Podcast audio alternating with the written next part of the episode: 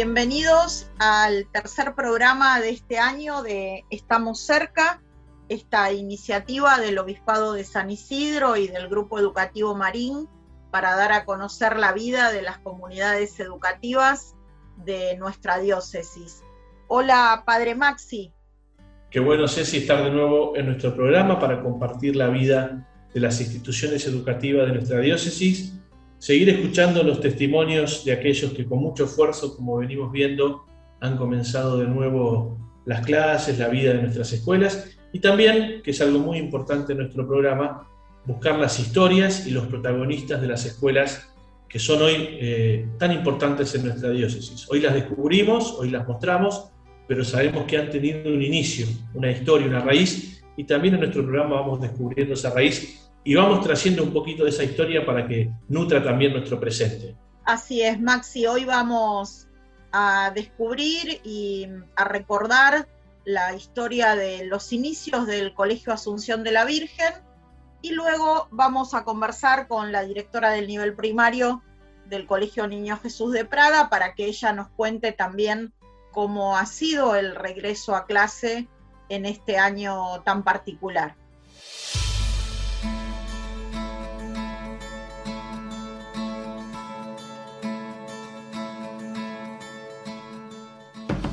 Y en este bloque de Estamos cerca, como les contábamos al comienzo, vamos a seguir este recorrido de la historia de las comunidades educativas de la diócesis contada por, por sus protagonistas, por los educadores que, comenzaron la, aventura en muchos casos en, en estas comunidades. Hoy vamos a charlar un rato con Leticia Spinelli, que fue directora del Colegio Asunción de la Virgen y que, bueno, toda su vida está ligada a esa comunidad educativa. Hola Leti, gracias por compartir este rato con nosotros. Hola. Bueno, Leti, contanos un poquito esta, en este bloque del programa, en esta sección del programa, queremos conocer un poco más de, de los orígenes de nuestras comunidades educativas contanos cómo fueron los orígenes de, Asunción de la Virgen, del colegio, cómo, cómo comenzó esa, esa historia que hoy todos vemos tantos años después.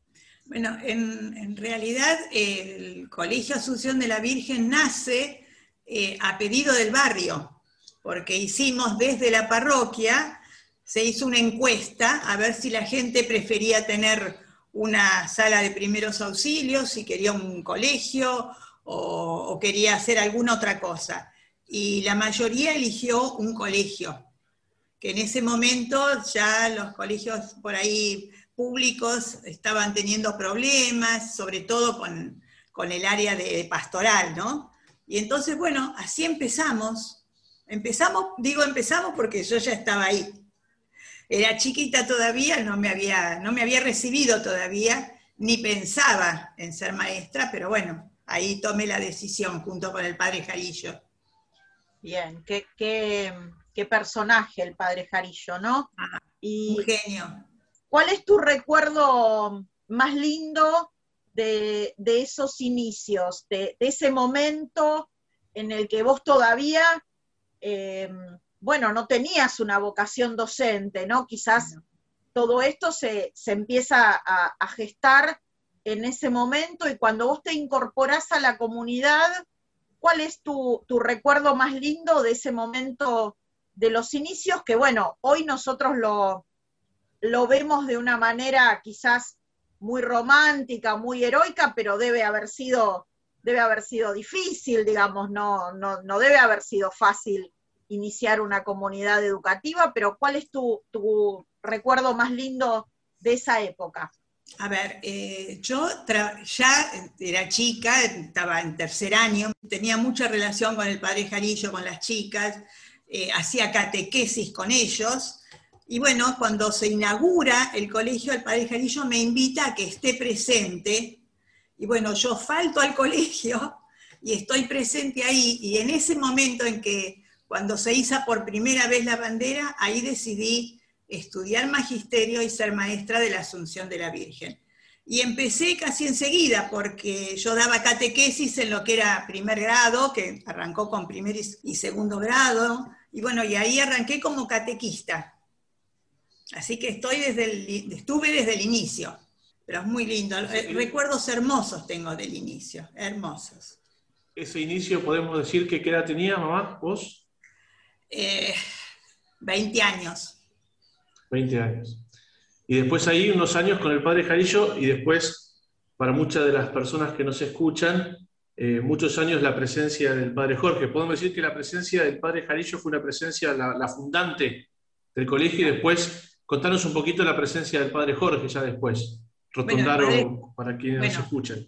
Después de dificultades, porque justamente como decía Cecilia, no es fácil y no fue fácil empezar porque empezamos con muchas dificultades, fue toda una época de muchas dificultades con los docentes y demás. Bueno, en un momento determinado viene el padre Jorge al colegio, que bueno, eh, tenía una impronta de educación totalmente diferente, totalmente diferente, pero bueno, le dio un impulso eh, al colegio, bueno, que es lo que, lo que es hoy, ¿no? En realidad es eso, o sea, la impronta que hoy tiene la Asunción es la del padre Jorge. Eso hay que reconocérselo. Sí, sí, tal cual. Si tuvieras que, que decirnos el padre Jorge Rotondaro como educador, ¿no? O sea, más allá de, su, rol como pastor, como párroco, eh, como educador, eh, ¿qué, características, qué, qué notas distintivas veían ustedes en, esa impronta del padre Jorge que hizo que la comunidad se, construyera de alguna manera a partir de, ese carisma y de ese impulso, ¿no? el, padre Jorge educaba con la presencia, que no es fácil.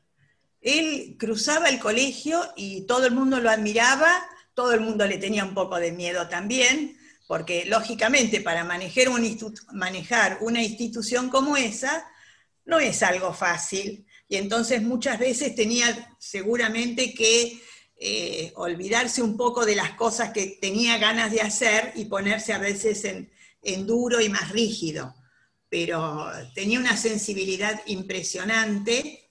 Y bueno, educaba con la presencia, con la palabra, él estaba en el colegio. Eso fue lo que yo más sentí. Él era parte de la institución. Cosa que, bueno, a los sacerdotes que no son docentes les cuesta mucho. Pero bueno, cada uno da lo que tiene y lo que puede, ¿no? Todos nos pasó lo mismo. Tal cual. ¿Y cómo, cómo fue eh, esa construcción de la comunidad, ¿no? Porque vos nos, nos contás bueno, un momento fundacional con el padre Jarillo, la, necesidad de la comunidad, esto que, hace unos 60 años se refleja en varias comunidades de nuestra diócesis. las familias, el barrio que, que, piden obras educativas y el inicio de una aventura como es fundar un colegio. Después viene el padre Jorge, que bueno, es otra etapa, digamos, es una etapa donde ya la fundación estaba hecha y hay como una etapa como de consolidación, digamos, ¿no? De, del proyecto y bueno, y con esta impronta que vos nos contás del padre Jorge que tenía una identificación grande con, con la educación. ¿Cómo viste vos que se fue construyendo la comunidad educativa? ¿Cómo viste que fue evolucionando el barrio, lo que, el vínculo con las familias. ¿Cómo fue ese proceso de transformación?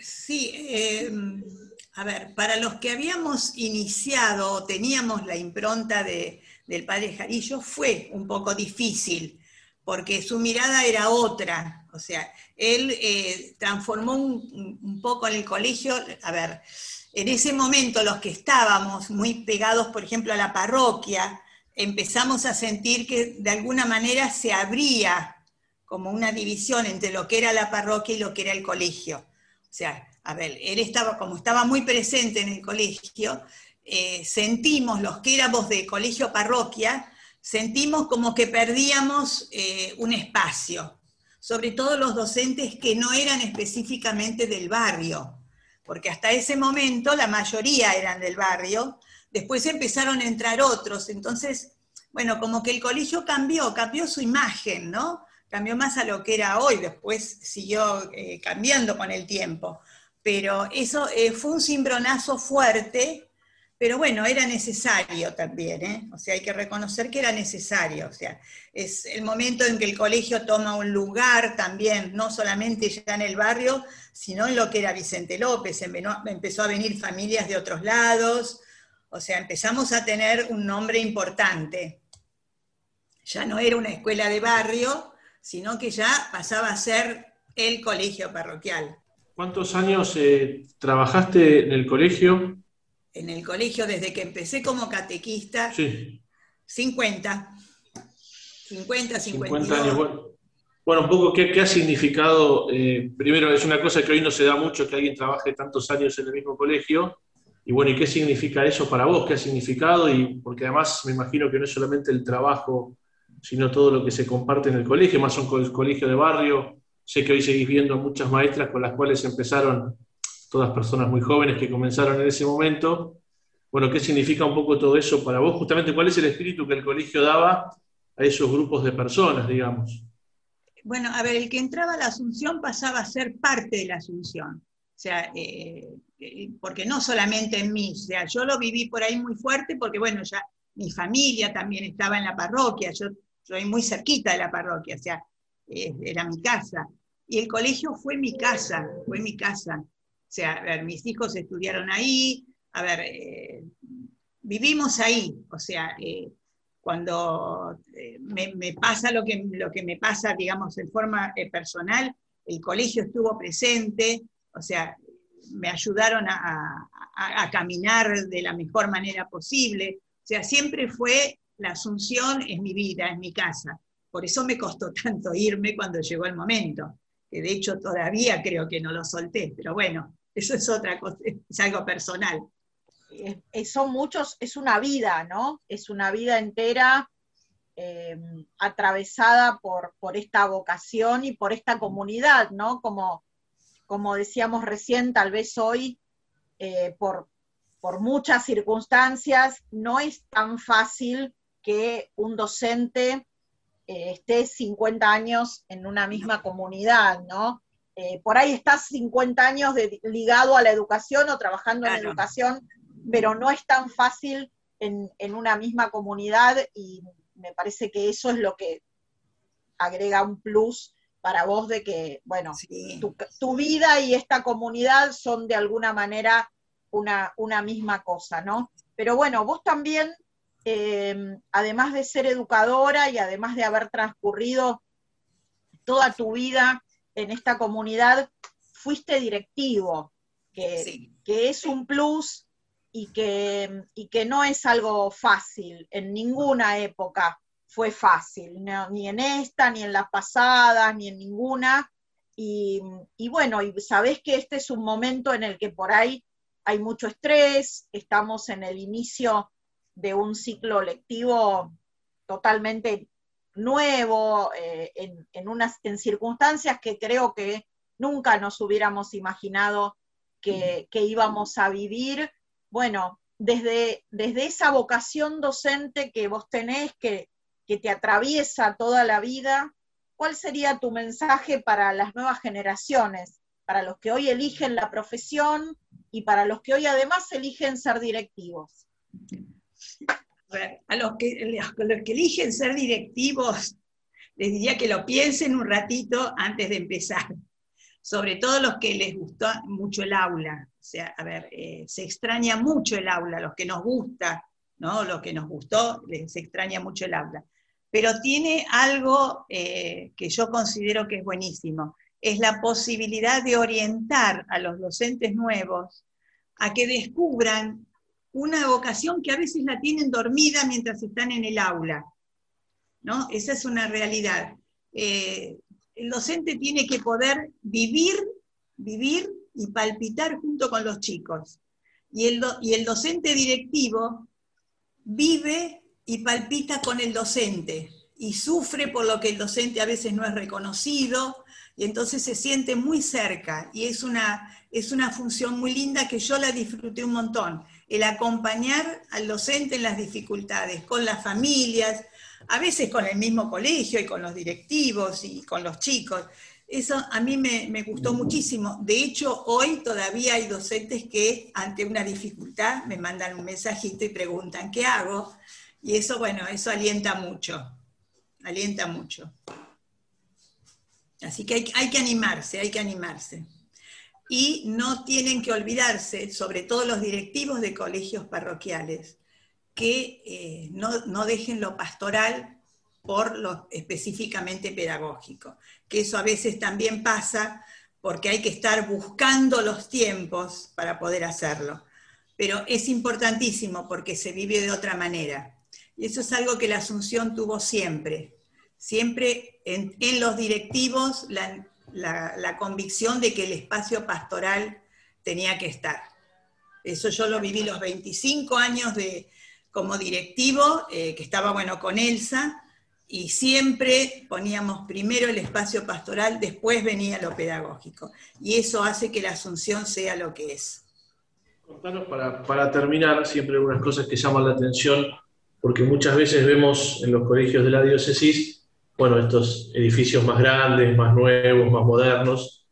Contanos un poquito para terminar, bueno, cómo empezó inicialmente el colegio, porque quizá muchos que lo conocen creen que Asunción fue siempre así, tampoco es un colegio muy grande, pero, pero muchas veces la gente pregunta, bueno, y los, chicos no entran y queremos este salón. Contanos un poquito deliciamente cómo empezó el colegio, porque eso creo que también ayuda a ver esos primeros espíritus que un poco decías y que Cecilia también decía que, que son fundantes. ¿Cómo empezó inicialmente el colegio? El colegio empezó en lo que hoy es la casa parroquial. O sea, hoy donde duermen los curas teníamos la salita de primer grado y la secretaría y la dirección en ese pedacito nada más.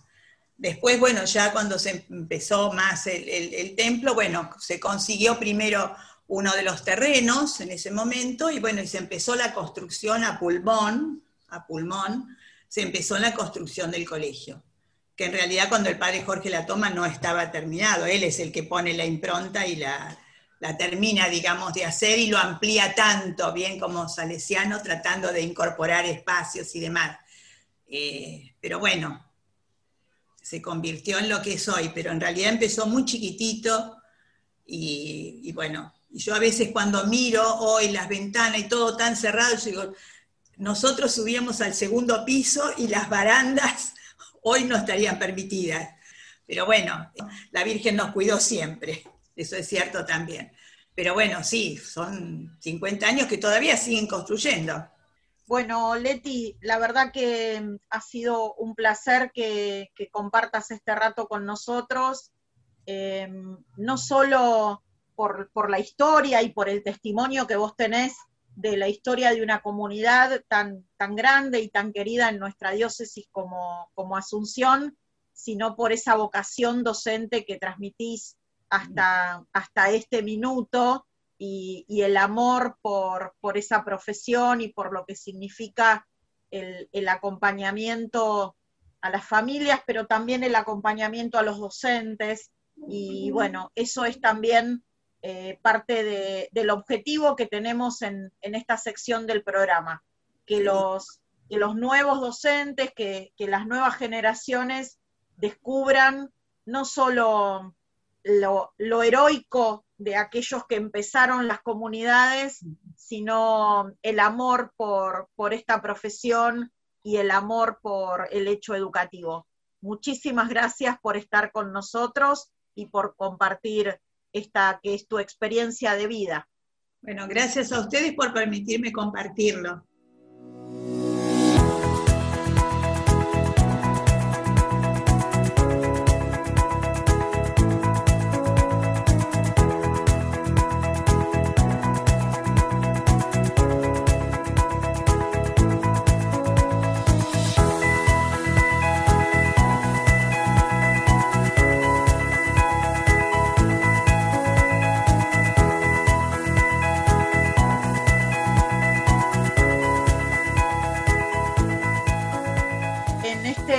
Bloque de Estamos cerca vamos a conversar con Lucila Zamora, que es directora del nivel primario del Colegio Niño Jesús de Praga.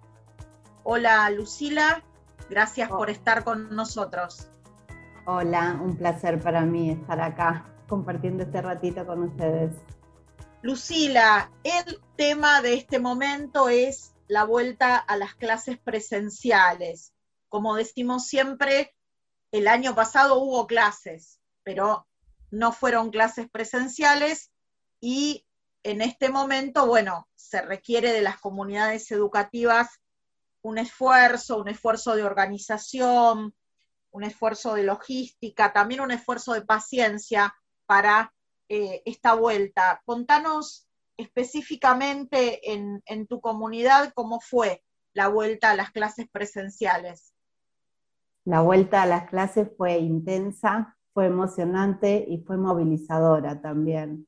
Em, la primera semana escuché a las docentes decir, estaba nerviosa como el primer día, em, y eso se, veía por las ganas que, tenían de reencontrarse con sus alumnos. Desde nuestro lugar, del equipo directivo, atentos a que todo lo que habíamos diseñado y planificado funcionara bien. Así que nos repartimos, tanto Valeria, la vicedirectora, como yo, para estar en todos los huequitos del colegio viendo que todo eso funcionara, que se respetaran los espacios, pero sobre todo emocionante. Y, más que nada, eh, muy lindo ver la cara de los chicos y de los papás eh, entrar al colegio, y eso supera toda organización nuestra. Lucila, eh, contanos un poco, bueno, justamente cómo es ese esquema del cual trabajaron, eh, cuáles son los objetivos que como equipo directivo justamente se, pusieron, es decir, eh, también porque nos están escuchando muchos otros colegios que nos vamos enriqueciendo, es decir, cómo es el esquema de trabajo que eligieron y sobre todo cómo lo están pudiendo llevar adelante en estas primeras semanas. Nosotros respetamos un poco el, esquema, bueno, un poco no todo lo que nos fue llegando desde la inspección, organizar las burbujas en grupos de máximo de 15 alumnos. La realidad es que nuestra comunidad de, primaria es una escuela, son grados chicos, entonces nos dio para hacer dos grupos de no más de 15 alumnos, algunos incluso tienen 10, 12. Esos, esas burbujas se van alternando entre semana 1 y semana 2 Em, y, los demás, los que están en casa, van trabajando con lo, que les va subiendo las docentes al Classroom y las eh, materias extraprogramáticas también las estamos dando a través del Classroom y Meet. Entonces, los alumnos que no están en clase una semana tienen actividades continuas incluso encuentros con sus docentes a través de Classroom o Meet. Em, en el colegio estamos tratando de aprovechar al máximo el tiempo. Cuando hablabas un poco de los objetivos, nuestra intención fue tener un poco continuidad pedagógica del año anterior, ¿no? Em, incluso intentamos que varios de los docentes que estaban en primero pasaran a segundo, los de segundo a tercero, por lo menos que haya un referente por año para intentar acompañar a esos alumnos, ya sea desde lo social o desde lo académico, y hacer una continuidad de lo que habíamos estado trabajando el año pasado. Y como decía Ceci, si bien hubo clases y trabajamos un montón el año pasado y, alcanzamos los objetivos que nos habíamos propuesto, lo que siempre falta y lo que todos sabemos que, que nos faltó es la presencialidad, el intercambio, la puesta en común de los alumnos. Entonces estamos focalizados en este momento en eso puntualmente, aprovechando al máximo esas esas cuatro horas de clase que tenemos cuando van los alumnos al cole. Lucila, sabemos que el año pasado, más allá de que desde la virtualidad se hicieron, bueno, muchos esfuerzos, no solo por, por la continuidad educativa en lo que se refiere a lo académico, sino también en el acompañamiento, en, en la cuestión emocional, en los procesos que se iban viviendo por, la misma situación de la pandemia, pero bueno, sabemos que em, todo eso requiere ahora un, trabajo en, la vuelta a la presencialidad, ¿no? ¿Cómo, ¿Cómo, vieron, cómo ven ustedes el aspecto emocional de los chicos? ¿Cómo es em, esa necesidad que hay muchas veces de, contar, de exteriorizar lo que vivieron y sobre todo de hacer un proceso emocional de, esta situación que se vivió, que es una situación extraordinaria para toda la humanidad. ¿Cómo, ¿Cómo hacemos, cómo hacen ustedes desde lo emocional para poder hacer ese trabajo en este momento en el aula? Es difícil y es por momentos ambiguo porque eh, sabemos que los chicos lo necesitaban, estaban esperando este momento. Eh, donde estoy yo ubicada en el cole, en lo que es la dirección, está pegado al patio. Y por momentos escucho a las docentes decir, no compartas, no le des una galletita, alejate, sepárense, no le des la mano. Y es todo lo contrario a lo que fomentamos siempre como escuela, el compartir, el integrar, el acercar, el acompañar. Pero como vos decís, es un momento extraordinario y, estamos abocados a estar atentos a lo que les va pasando, eh, cuidándonos, también cuidando a las docentes, porque es cuidarlas a ella y cuidar a los chicos, pero creo que hay una frase cuando terminó la primera semana de clase que nosotros enviamos un mail a las familias agradeciendo el acompañamiento, recibimos un montón de respuestas, pero hay uno que, llamó mucho la atención porque decía varias cosas, pero una frase al final decía, eh, esta semana fuimos felices, los chicos y los papás. Entonces, me quedo con eso, ¿no? Con, con estar atento a, esas necesidades de, las familias que, querían que sus hijos estén en el colegio y los chicos también lo necesitaban. Con todos los cuidados vamos a, les estamos explicando a ellos que esto es transitorio, hoy no puedo compartir. Sabemos que compartir es importante, que compartir un útil, una galletita en el recreo, pero bueno, hoy no podemos para cuidarlos pero esa frase, esta semana fuimos felices, marca la importancia de la escuela en los chicos. Lucila, y justamente, bueno, recién hablabas del camino hacia adelante, que sabemos que además tiene mucha incertidumbre.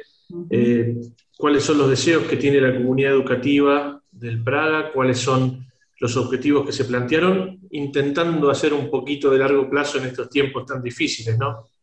Sí.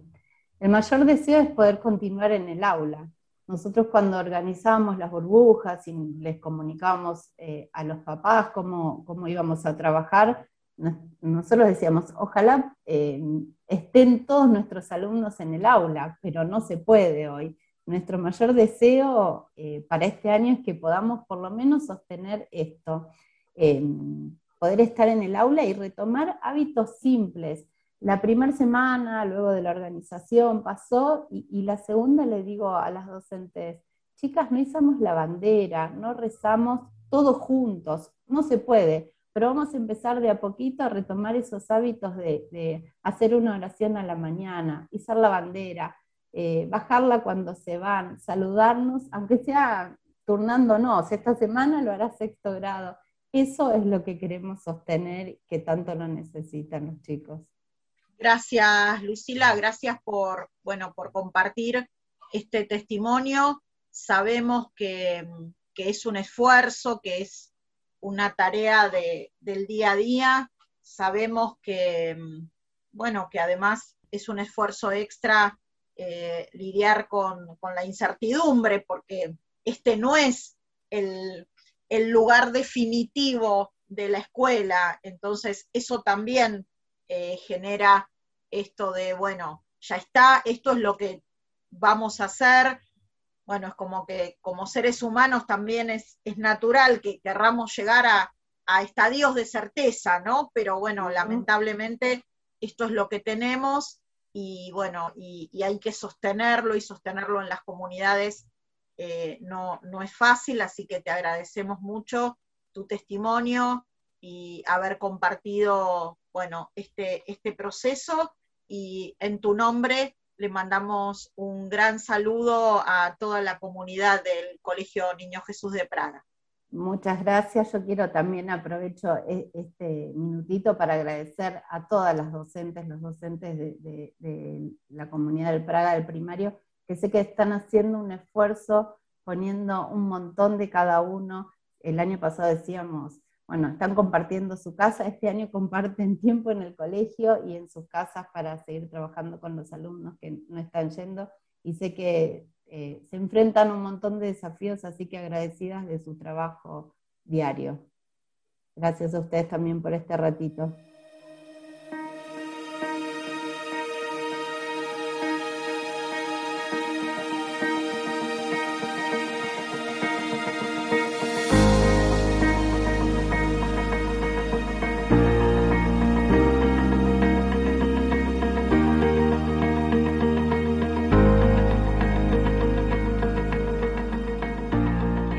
Compartido, Ceci, un muy lindo programa. Como siempre queremos en nuestro Estamos cerca descubrir la historia de nuestras instituciones, como lo hemos hecho con Leticia, con mi mamá, vamos a decirlo ahora al final del programa también, que ha trabajado más de 50 años en la Asunción y que como venimos haciendo nos traen justamente eh, no lo que está pasando hoy, sino las raíces de nuestras instituciones educativas en la diócesis, cómo empezaron, estos proyectos que ella nos contaba de cómo eh, maestras muy jóvenes eran llamadas a la vocación docente a partir de trabajar en el colegio, quizá algo distinto a lo que vivimos hoy, eh, pero bueno, algo que nos enseña y sobre todo, como también nos decía, quizá puede ser nuestro programa un buen consejo y un buen aliento para quienes hoy están. Y también, bueno, de la mano de Lucila, seguir descubriendo el enorme esfuerzo en estas semanas de nuestras instituciones educativas para poder estar eh, justamente en nuestras escuelas abiertas al servicio de nuestros alumnos en este tiempo tan difícil. Creo, sí, que hemos tenido justamente esos programas donde nos vamos en cierta manera con, un aire nuevo.